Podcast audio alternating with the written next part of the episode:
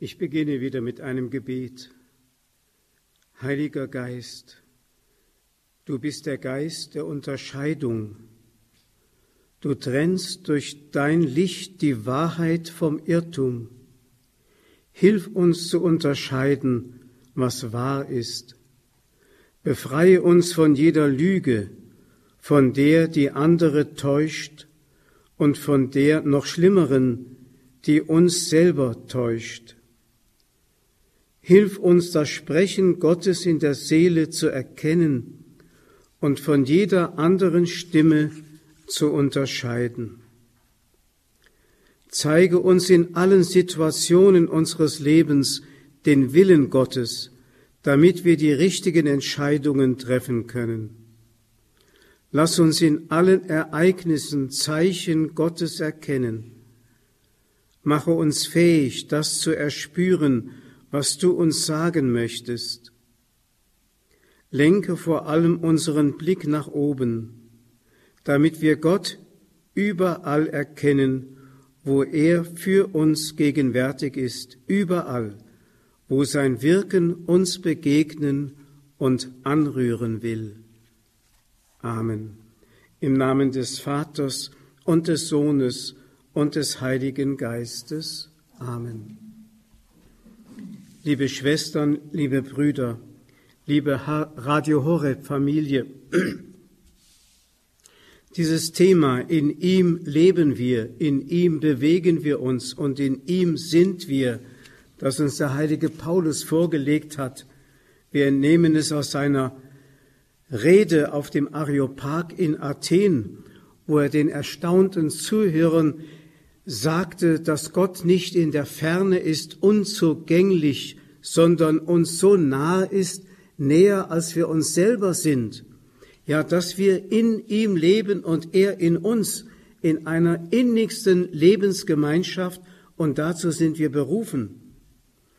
Wenn wir in diesen Exerzitien also dieses innerste Geheimnis zu erspüren versuchen, müssen wir uns immer auch dessen gewärtig sein, was wir heute Morgen in der heiligen Messe vom heiligen Hilarius von Poitiers gehört haben, der sagte, nun soll ich mit meinem Mund die innersten Geheimnisse der Vergänglichkeit und der Zufälligkeit der menschlichen Sprache überlassen, der Geheimnisse, die doch eigentlich im innersten Herzen verschlossen bleiben müssten. Es geht um das, was unsagbar ist. Und das ist eigentlich das, was auch das Thema jetzt sein soll. Und deswegen müssen wir wirklich den Heiligen Geist bitten, denn es geht um ihn. Er, der Heilige Geist, ist der Unsagbare. Der heilige Paulus hat einmal geschrieben, wir wissen nicht einmal, um was wir in rechter Weise bitten sollen. Aber der Heilige Geist kann das Unsagbare in Seufzen verwandelt vor den Herrn bringen, weil wir es nicht in Worte fassen können, was uns eigentlich zu innerst bewegt, auch nicht in Worte fassen, was wir innerlich zu tief brauchen, was uns nötig ist. Wir spüren es wir spüren auch das Wirken des Heiligen Geistes. Wir spüren es auch in der Klarheit und in der Wahrheit, die uns geschenkt wird, ohne dass wir es unbedingt in Worte fassen können. Mir ist es einmal passiert, um nur ein Beispiel zu sagen, als ich den ersten Vortrag, das ist jetzt schon ungefähr 45 Jahre her, den ersten Vortrag von Eugen Drewermann gehört habe. Damals war ich ein junger Gefängnisseelsorger und wurde ins Pader, uns wurde in Paderborn Eugen Drewermann, der damals ein unbekannter Dozent war, als Referent empfohlen. Und bei seinem ersten Vortrag, den ich hörte, ging es mir so, dass ich in meinem Kopf zutiefst fasziniert war von der Intellektualität und Schlüssigkeit seiner druckreifen, freigehaltenen Ansprache. Und in meinem Herzen war genau das Gegenteil. Da sagte es dauernd, es ist alles falsch, es ist alles falsch. Da war ein Zeugnis des Heiligen Geistes da, das im Verstand noch gar nicht angekommen war. Es gibt es öfters, dass da irgendwie der Zwiespalt da ist von dem Herzen des Menschen und seinem Verstand. Also der Heilige Geist schafft eine Art Evidenz, nennt man das, eine Klarheit, die man oft gar nicht in Worte fassen kann. Und wenn man dann versucht, dann irgendwie zu argumentieren, dann spürt man, wie armselig uns die Worte aus dem Mund kommen. Aber wir spüren auch, wie das Leben des Heiligen Geistes doch für uns etwas Unverzichtbares ist. Ich möchte dazu eine Episode aus dem Leben des russischen Starets Serafim Sarov noch einmal zu Gehör bringen. Serafim Sarov war ein Starets, also ein heiliger, erleuchteter Einsiedler, der im 19. Jahrhundert lebte und in der orthodoxen Kirche Russlands hoch verehrt wird. Ein russischer Gutsbesitzer Nikolai Alexandrowitsch Motowilow erzählt seine Begegnung mit dem heiligen Seraphim von Sarov. Es war an einem Donnerstag. Ein trüber Tag.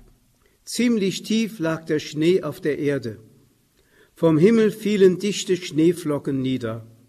Als Vater Seraphim mit mir eine Unterredung auf seiner Wiese begann, die nahe bei seiner näheren Einsiedlerklause am Bach Sarowka am Berg liegt und bis an das Ufer des Baches heranreicht. Er gebot mir, mich auf den Stumpf eines von ihm eben gefällten Baumes zu setzen und hockte selber vor mir nieder.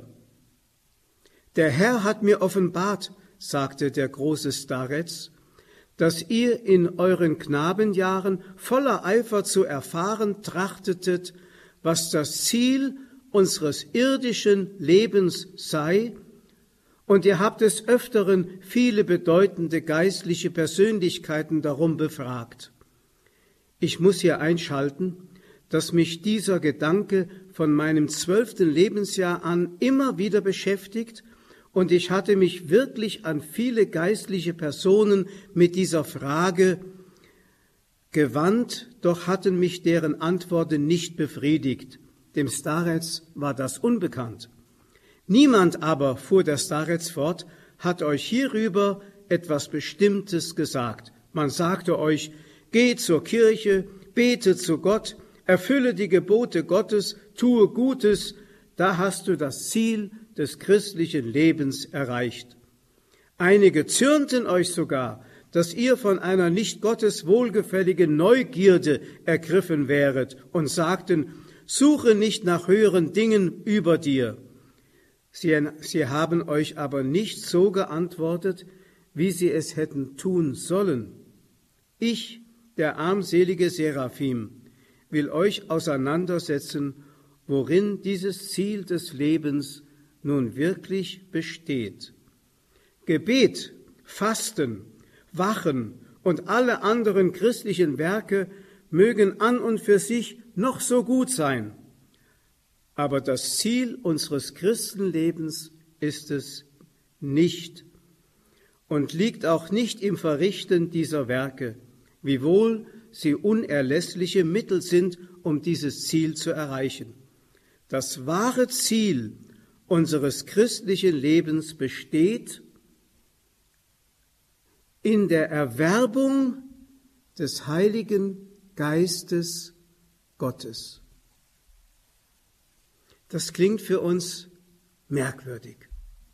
Das wahre Ziel unseres christlichen Lebens besteht in dem Erwerben des Heiligen Geistes Gottes. Ich habe einmal in einem wissenschaftlichen Buch gelesen, dass bei der Gestaltwerdung unseres Planeten Erde, der ja einst ein glühender Ball, ein Feuerball war, unbewohnbar natürlich, dass aber im Lauf der Erkaltung unseres Planeten es verschiedene Male eine Lebensatmosphäre gab, also Sauerstoff und Luft, und diese Lebensatmosphäre immer wieder im Weltall weggezogen wurde, bis der Planet wirklich bewohnbar war und eine feste, dauerhafte Atmosphäre von Sauerstoff und Luft sich gebildet hat. So ungefähr muss man sich den Sündenfall vorstellen am Anfang der Menschheit. Da ist der Heilige Geist entschwunden. Der Mensch hat ihn aus seinem Leben vertrieben. Die eigentliche Lebensatmosphäre war ihm genommen, sodass ihm nur noch die reine vegetative Lebensform auf dieser Erde übrig blieb. Aber das Eigentliche war weg.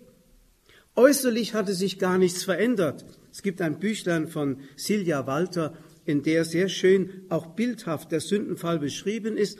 Äußerlich hat sich gar nichts geändert.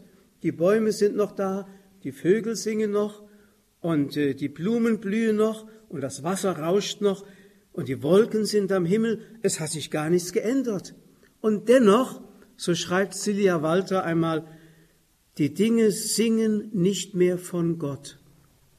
Die Atmosphäre Gottes ist verloren gegangen. Auch aus dem menschlichen Leben. Deswegen braucht es ja die Rückführung des Heiligen Geistes in unsere Lebenswelt, in unsere menschliche Lebenswelt. Und das ist geschehen durch der, der als Gottes Sohn sich wieder mit dieser sterblichen menschlichen Natur und mit der ganzen Schöpfung in einem Leib verbunden hat. Deswegen heißt es, er ist unser Friede. Das heißt, er hat das, was getrennt war, in seinem Leib, in seiner Person wieder geeint und hat uns damit wieder an die Quelle angeschlossen, an die Quelle des Lebens oder an die Atmosphäre des Lebens, in der wir als Kinder Gottes atmen können und wieder zurückerhalten diese Unsterblichkeit, die wir verloren hatten. Wie heißt es im Weihnachtslied? Der Cherub steht nicht mehr dafür. Gott hat ihn von der Pforte des Paradieses wieder weggenommen. Die Pforte ist wieder offen und wir können hineintreten in das volle Leben, wie es in dem schönen Weihnachtslied ja heißt. Hier ist die Pforte des Lebens nun offen zu sehen. Jesus Christus ist diese Pforte für uns geworden. Er hat uns den Heiligen Geist gegeben. Der Heilige Geist ist für uns etwas, ich sage noch einmal, Unfassbares. Ja, ich möchte sagen, sein Wesen ist es, dass man ihn nicht definieren kann. Definieren heißt, das Wort finis steckt ja in dem Wort definieren drin, eingrenzen, abgrenzen. Und der Heilige Geist ist genau das Gegenteil von Eingrenzung und Abgrenzung. Er ist die Grenzenlosigkeit. Er entgrenzt auch uns. Er macht uns weit. Der heilige Hildegard von Bingen hat einmal den Menschen, den erlösten Menschen so dargestellt in ihrem Buch Sivias, er ist von Gestalt unscheinbar, klein, sterblich, zerbrechlich, aber mit seinem Geist umfasst er das ganze All. Es ist unglaublich. Der Geist umfasst das ganze All. Wir sind also kosmische Wesen geworden. Vorher waren wir nur kleine planetarische Zwerge. Und jetzt sind wir kosmische Wesen geworden durch den Heiligen Geist, so dass tatsächlich wir an allem Anteil haben. Da, wo Gott ist, dürfen auch wir sein. Der heilige Paulus hat einmal geschrieben, jetzt wird durch die Kirche sogar den Engeln im Himmel und den Mächten und Gewalten diese frohe Botschaft verkündet und zuteil durch die Kirche, durch diese kleine irdische Kirche umgreifen und umfassen wir das Weltall. Ist unfassbar. Man muss einmal ein wenig sich das vergegenwärtigen. Der heilige Paulus, äh, Entschuldigung, Jesus hat ja mal in seinem Gespräch mit Nikodemus auch vom Heiligen Geist und von der Erlangung des Heiligen Geistes gesprochen und hat ihn so beschrieben, der Wind weht, wo er will, du hörst sein Brausen, weißt aber nicht, woher er kommt und wohin er geht. Und so ist es mit allen, die aus dem Geist geboren sind. Jesus nennt den Heiligen Geist die Gabe aller Gaben. Es ist im Grunde sein Wesen, Gabe zu sein, Geschenk zu sein, von Gott uns gegeben zu sein, unverdient, Gabe aller Gaben. Jesus hat einmal im Gleichnis bei Lukas Kapitel 11 finden wir das gesagt, darum sage ich euch, bittet, dann wird euch gegeben. Oder ist unter euch ein Vater, der seinem Sohn eine Schlange gibt, wenn er um einen Fisch bittet, oder einen Skorpion, wenn er um ein Ei bittet? Wenn nun schon ihr, die ihr böse seid, also unter dem Gesetz der Sünde steht, wenn ihr euren Kindern gebt, was gut ist, wie viel mehr wird der Vater im Himmel den Heiligen Geist geben, wenn ihr ihn darum bittet. Das ist interessant. Jesus nennt ihn tatsächlich die einzige Gabe, um die es sich lohnt zu bitten. Es gibt ja ganz wenige Bitten, die Jesus uns ans Herz gelegt hat. Das sind erst einmal die sieben Bitten im Vater unser, die wir alle kennen, die uns natürlich auch nicht immer so schmecken. Wir möchten ja für uns beten und beten dennoch um die Herrlichkeit des Namens Gottes. Wir beten um das Kommen seines Reiches. Wir beten, dass sein Wille geschehen möge. Das schmeckt uns manchmal nicht, weil es so klingt, als wenn wir von uns wegbeten würden, als wenn Gott das bräuchte. Nein, wir brauchen das. Wenn wir den Heiligen Geist haben, dann kann uns nichts Besseres passieren als das Kommen seines Reiches. Das ist er ja sozusagen.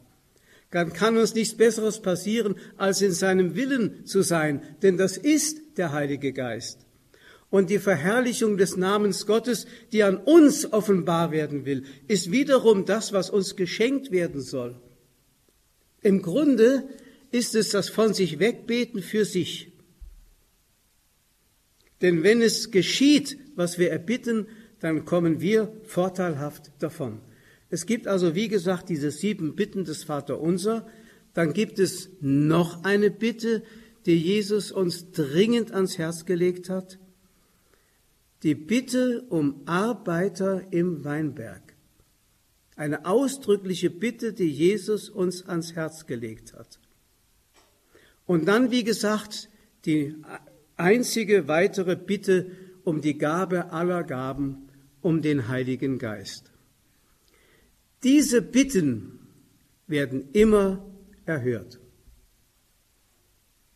weil sie Jesus gemäß sind.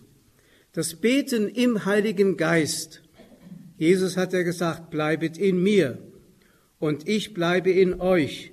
Und wenn ihr in mir bleibt und ich in euch bleibe, dann bittet um was ihr wollt, es wird euch gegeben werden, weil es vom Heiligen Geist gesteuert, Jesus gemäßes Beten ist.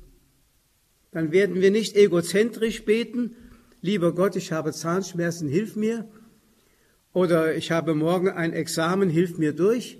Das dürfen wir auch bitten.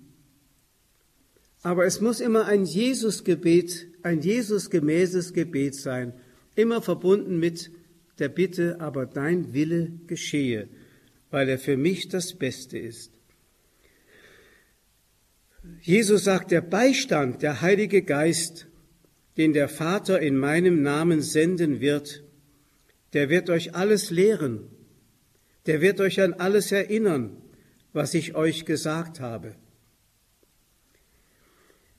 Auch das ist ein wichtiges Wort. Dieses Wort erinnern. Sokrates hat das sogar zu der Methode seiner Philosophie gemacht. Er hat gesagt, ich bringe euch keine neue Wahrheit oder Weisheit bei, sondern ich mache es so wie eine Hebamme, die das schon vorhandene, unsichtbar in dir existierende nur zum Vorschein bringt. Im Grunde weißt du ja alles schon. Es ist interessant, ich habe schon einmal erwähnt, wenn man die Märchen und Mythen der Völker, also die aus der Volksseele kommenden Märchen und Mythen einmal erforscht, stellt man fest, dass es alles Erinnerung an eine Wirklichkeit und Wahrheit, die uns zum Teil verloren gegangen ist. Da geht es immer um das Thema Erlösung, da geht es immer um das Thema aus der Niedrigkeit, das Aschenputtel wird zur Königin und so weiter. Diese Themen sind heilsgeschichtlich. Der Heilige Geist will uns erinnern an das, was wir schon längst in der Tiefe unserer Seele wissen, und dann gibt es den Zusammenklang. Das heißt im Grunde, jede kirchliche Verkündigung ist nichts als eine Erinnerung. Und dann wird man feststellen, und das ist wieder dieser Einklang und Zusammenklang zwischen Herz und dem gesprochenen, verkündeten Wort, dass da auf einmal eine Übereinstimmung da ist, die mir eine solche Klarheit schenkt, dass ich keines weiteren Argumentes mehr bedarf. Der Heilige Geist schafft in mir diese selbstverständliche Klarheit und Eindeutigkeit. Und dann sucht natürlich auch der Verstand danach, das in Worte fassen zu können. Der heilige Anselm von Canterbury hat das so gesagt, Fides querens intellectum, der Glaube, der im Herzen schon angekommen ist, die Klarheit, die in meinem Herzen bereits da ist, sucht jetzt beim Verstand und fragt an, wie kann man das in Worte fassen, um es anderen vielleicht auch plausibel zu machen. Also so wirkt der Heilige Geist in der Seele des Menschen. Er erinnert uns an alles, was Jesus gesagt hat. Deswegen, ich sagte es heute Morgen schon, hat Jesus keinen einzigen Buchstaben geschrieben. Es gibt also keinen christlichen Koran. Die Bibel ist kein christlicher Koran, sondern er hat der Kirche das gegeben, was nicht der Zerdeutbarkeit der Interpretation von irgendwelchen schlauen Gemütern anheimfällt, den Heiligen Geist. Der Heilige Geist ist Klarheit und Wahrheit und er spricht sich aus durch das Lehramt der Kirche. Deswegen hat Jesus gesagt, auf diesen Felsen, denken Sie daran, dass Petrus aus Heiligem Geist und nicht aus eigener Erkenntnis das Christusbekenntnis abgelegt hat. Und Jesus sagt, auf diesen Felsen, der Geist gewirkt ist und deswegen solide ist, auf diesen Felsen will ich meine Kirche bauen. Das ist das. Wenn Jesus ein Buch geschrieben hätte, stürzten sich sofort die Exegeten drüber und würden alle möglichen Dinge auslegen auf ihre Weise, aber es ist der Heilige Geist. Der Heilige Geist ist der Kirche eingegossen und durch die Erfülltheit des Heiligen Geistes wird die Kirche zur Verkünderin der Wahrheit. Das heißt also, die ersten Worte, die Petrus am Pfingstfest ausgesprochen hat vor der erstaunten Menge, Menge von denen sich 3000 sofort bekehrten und taufen ließen, waren aus Heiligem Geist gesprochen. Und diese geisterfüllte Verkündigung wurde dann auch Literatur. Aber die Literatur, wie, wie sie in der Bibel vorliegt, ist natürlich auch wieder in Buchstaben geronnene Wahrheit und wieder zerdeutbar. Also, wie kann man sie jetzt wieder richtig deuten? Ich habe den Seminaristen in Heiligen Kreuz immer gesagt, wenn ich Bibelrunde hatte, wir müssen, bevor wir die Bibel aufschlagen, das Wort Gottes, das ja geronnene, in Buchstaben geronnene Wahrheit ist. Wir müssen zuerst ein Totenerweckungsgebet sprechen. Das heißt, die toten Buchstaben, die ja einmal Leben waren und tote Buchstaben geworden sind, müssen jetzt wieder, sollen wieder zum Leben erweckt werden, sodass der Heilige Geist uns für jetzt und heute genau die Botschaft gibt, die diesen, dieses Wort enthalten. Und es ist ja merkwürdig, dass beim Lesen der Heiligen Schrift einem etwas begegnet, was eigentlich unerklärlich ist. Neuheit. Aktualität. Wir haben es nicht mit Vergangenheit zu tun, mit etwas Abgeschmacktem, mit etwas, was schon ein Stück angewest oder verschimmelt ist. Nein, es ist jetzt das neue, aktuelle Wort, wie es aus dem Herzen Gottes zu uns in diese Situation unseres Lebens hineingesprochen wird. Weil der Heilige Geist diesem Wort jetzt so, solches Leben verleiht, dass es sogar vieldeutig wird. Der eine bekommt dieses gesagt, der andere jenes, jeder in seine Situation hinein und es ist wahr. Es ist wahr. Es gibt also eine Wahrheit in der Heiligen Schrift, die allgemein gültig für die Lehre der ganzen Kirche ist. Es gibt aber auch eine Wahrheit der Heiligen Schrift, die individuell jeden einzelnen Menschen betrifft und anspricht, in seine Situation hinein. Und darum bitten wir den Heiligen Geist, bevor wir die Heilige Schrift aufschlagen, das tut übrigens auch der Priester, bevor er das Evangelium verkündet. Und der Diakon bekommt eigens einen Segen dafür, damit nämlich das geschieht, dass das Wort lebendiges Wort Gottes wird. Wort des lebendigen Gottes. Jetzt neu, neuer und aktueller als das, was Sie in den Nachrichten hören oder in der Zeitung lesen, denn das ist ja schon gewesen.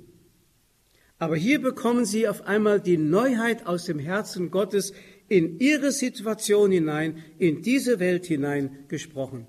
Und so merken wir, auch wenn diese Buchstaben eine rein historische Geschichte haben und auch historisch kritisch gelesen werden können, aber sie haben die Fähigkeit, uns durch den Heiligen Geist so anzusprechen, als wenn sie jetzt zum ersten Mal in der ganzen Welt- und Menschheitsgeschichte und in meinem Leben formuliert worden wären, damit ich erkenne, wo mein Schritt hinzulenken ist und was die Wahrheit ist. Und dann sagt Jesus von der Wirkung des Heiligen Geistes, Frieden hinterlasse ich euch. Meinen Frieden gebe ich euch. Nicht wie die Welt ihn gibt, gebe ich ihn euch. Frieden. Der heilige Paulus nennt den Heiligen Geist das Band der Vollkommenheit. Das Band, das alles Getrennte wieder zusammenfügt, vollkommen macht. Und so ist Jesus in seiner Person der Friede geworden, wie es im Epheserbrief heißt. In seiner Person ist er für uns Friede geworden. Er hat Gott und Kreatürlichkeit und Menschlichkeit in seinem Leib wieder miteinander vereint und damit die Lücke wieder geschlossen, diesen Sund wieder vereint, der durch die Sünde entstanden ist. Der Heilige Geist ist sozusagen dieser Kitt, der das Ganze wieder zusammenfügt, was zusammengehört. Also wie der Weinstock wieder mit den Rebzweigen behaftet ist und die Rebzweige aus der Kraft des Weinstocks blühen und gedeihen und Frucht bringen kann, so sind wir wieder angeschlossen an das Leben Gottes. Hier drängt sich ganz von selbst ein Bild oder ein Begriff auf, der in diesem Zusammenhang wichtig ist, das Wort vom Bund. Vom Bund. Gott schließt einen Bund. Ich habe es ja schon angedeutet. Er verbindet sich mit dem Schicksal dieser Welt und macht sich dieses Schicksal zu eigen. Das Wohl und Wehe der Menschheit wird zum Wohl und Wehe dessen, der sich mit uns verbündet hat in einem ewigen, unauflöslichen Bund. Mit ewiger Liebe habe ich dich geliebt, darum habe ich dir so lange die Treue bewahrt. So heißt es bei Jeremia. Und dann wird dieser Bund ja wunderbar beschrieben, ich habe es auch schon erwähnt, im Bild von Braut und Bräutigam. So wie der Bräutigam sich freut über seine Braut, so freut sich dein Erbauer über dich. Jesaja 62. so sind wir hineingenommen in das göttliche Geheimnis. Er will sich mit uns vereinigen. Ich sagte das schon in Bezug auf Christus und die Kirche. Wir wissen am Schluss gar nicht mehr, wer wir sind. Sind wir schon Christus oder sind wir noch die Braut? Es ist ein Paradox, dass wir so eins mit ihm sind. Das Bild von einem Fleisch, von einem Leib wird hier uns vor Augen geführt, dass wir am Schluss gar nicht mehr richtig wissen, wo gehören wir eigentlich noch hin? Sind wir wirklich Söhne Gottes wie es einmal in der Heiligen Schrift heißt, oder sind wir immer noch Braut Christi? Wir sind beides. Das Geheimnis, das der Heilige Geist uns vorbehalten hat, dass wir es später einmal vielleicht im Himmel erkennen dürfen. Also der Heilige Geist vollzieht diese Wiedervereinigung oder ja, derer, die getrennt waren. Jesus hat seine Braut oder Gott hat seine Braut nie verstoßen. Er ist ihr nachgegangen, bis er sie am Ort ihrer Schande gefunden hat und sich mit ihr vermählt hat in der Bluthochzeit des Kreuzes. Und am Pfingstfest wird es offenbar. Alle Stämme, alle Rassen der Völker werden zusammengeführt und die babylonische Sprachverwirrung hat ein Ende gefunden. Diesen Schatz, diese Kostbarkeit, so sagt der heilige Paulus, tragen wir in zerbrechlichen Gefäßen. 2 Korinther 4. Diesen kostbaren Schatz, das Leben Gottes in uns, in zerbrechlichen Gefäßen. Deswegen kann man sich manchmal über sich selber wundern, aber auch Ärgernis nehmen an der Gestalt der Kirche, wie sie jeweils auch in ihrer Armut uns vor Augen erscheint. Aber wir tragen diesen kostbaren Schatz in zerbrechlichen Gefäßen. Dieses zerbrechliche Gefäß wird eines Tages zerbrechen. Und dann kommt die ganze Schönheit zum Vorschein.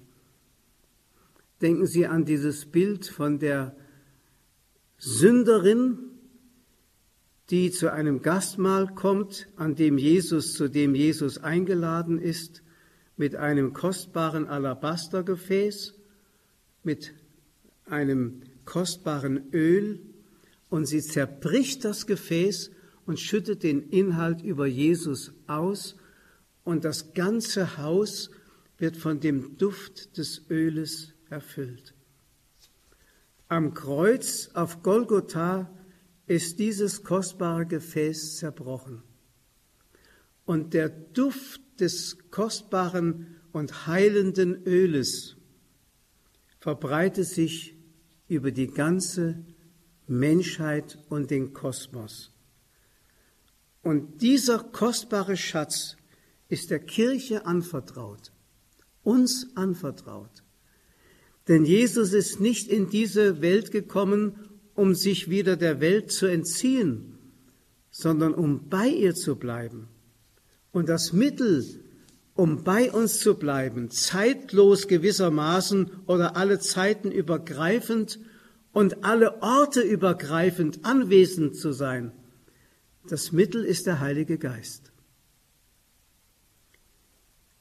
Wenn der Priester hier in Bestwig über die Gaben von Brot und Wein seine Hände ausstreckt und die konsekratorischen Worte spricht, ist Christus hier leibhaftig gegenwärtig. Zur selben Zeit kann das ein Priester in Australien und in Indien tun und Christus ist leibhaftig gegenwärtig. Wodurch geschieht das? durch das Wirken des Heiligen Geistes, der die Eingrenzung Christi, die er in seiner Menschwerdung für 33 Jahre hier gesucht hat, entgrenzt. Total entgrenzt. Und damit Christus überall gegenwärtig macht, erfahrbar macht, erlebbar macht. Wenn der heilige Johannes, der Evangelist, in seinem ersten Brief darauf hinweist, dass das, was er verkündet, nichts anderes ist, ich lese es einmal vor, was von Anfang an war, was wir gehört haben mit den Ohren, was wir mit unseren Augen gesehen, was wir geschaut, was unsere Hände angefasst haben. Also sinnenhafter geht's gar nicht, leibhaftiger geht's gar nicht. Das verkünden wir euch, das Wort des Lebens. Und das ist auch heute betastbar, sehbar, hörbar. Jesus würde sagen, hört auf die Kirche. Und in dieser Armutsgestalt der irdischen Kirche bin ich gegenwärtig durch meinen Geist. Und ihr könnt authentisch meine Stimme hören, wenn ihr im Gehorsam euch der Wahrheit unterstellt. Ihr könnt authentisch meine Stimme hören. Der Heilige Geist macht es möglich, dass seine Wahrheit heute noch unverfälscht verkündet wird. Und das ist das Geheimnis, das Christus seiner Kirche anvertraut, eingehaucht hat. Das Pfingstfest war sozusagen das Fest der Einhauchung des Heiligen Geistes in das, was man zwar menschlich organisieren kann, was man aber menschlich nicht zu einem Organismus erwecken kann. Das kann nur Gott. Kirche ist keine Organisation. Kirche ist Organismus. Und das, was den Organismus zusammenfügt, ist der Heilige Geist. Und er wirkt in allem, nicht nur im Kopf und im Verstand, sondern natürlich auch im Herzen und in den Gliedern der Menschen und macht sie fähig, das zu tun, wozu jedes einzelne Glied berufen ist. Das ist immer der Heilige Geist. Der Heilige Geist hat natürlich an erster Stelle die Funktion der Heilung. Der Heilung. Es ist wirklich so, wie es in dem Gleichnis vom barmherzigen Samariter, der Öl und Wein in die Wunden gegossen hat, von dem äh, von den Räubern zerschlagenen Menschen, dass auch durch den Heiligen Geist das Öl der Salbung und der Heilung über uns ausgegossen wird. Und diese Heilung bewirkt auch Heiligung. Beides gehört zusammen. Alles, was geheiligt ist, ist geheilt. Deswegen sind auch diese Namen gleichlautend. Heilig, Heil. Sanctus, Sanus. Whole und Holy. Das ist ein Klang. Man hat das immer schon gewusst, dass das zusammenhängt. Die Heiligkeit mit dem Heil. Und deswegen hat die Kirche den ganz wichtigen Auftrag, die Heiligung zu verkünden durch den Heiligen Geist und nicht nur von der Heilung des Leibes zu sprechen. Das ist Sache der Gesundheitsämter. Aber die Kirche hat die Aufgabe, von der Heilung und Heiligung durch den Heiligen Geist den Menschen Kunde zu geben. Das ist unsere Aufgabe. Die Liebe Gottes ist ausgegossen in unsere Herzen durch den Heiligen Geist, der uns gegeben ist. Der erste, der als Mensch so etwas wie eine Ausgießung des Heiligen Geistes für seine Sendung erfahren hat, war Christus, Christus der Gesalbte. Und diese Salbung geht an uns weiter.